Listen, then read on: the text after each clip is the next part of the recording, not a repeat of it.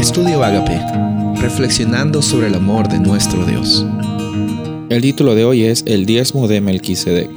Génesis 14, 18 al 20.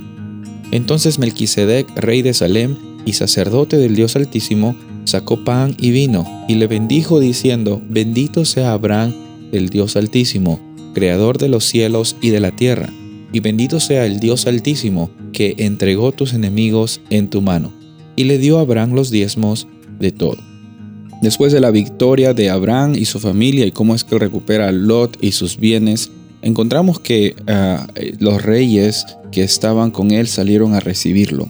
Y un rey interesante, eh, un poco eh, entre comillas misterioso, es el rey Melquisedec, que sale en el versículo 18 como eh, el rey de Salem. El significado de la palabra Melquisedec es una palabra compuesta que significa rey de justicia.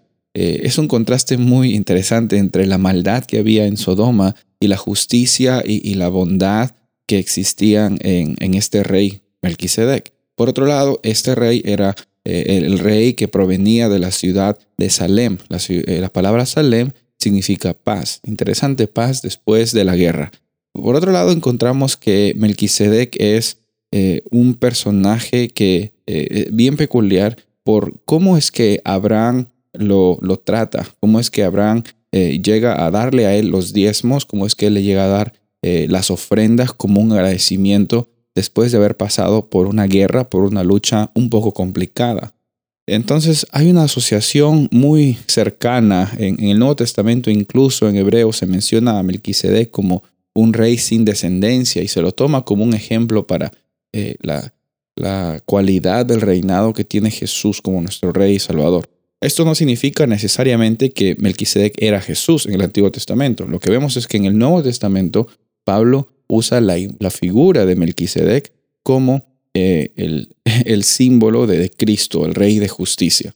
Ahora, aquí encontramos de que Abraham tiene una actitud dadivosa. Para él, la guerra nunca había sido una oportunidad para agarrar más cosas. Para él, la guerra era el medio por el cual él tenía que recuperar a su familiar, a ser querido, Lot. Él no lo usaba simplemente para generar más violencia, acumular más riquezas. Y en el proceso que recuperó lo que él había ido a buscar, él también tiene un corazón dadivoso, no piensa en sí mismo y devuelve o da a este rey Melquisedec los diezmos como una ofrenda para Dios.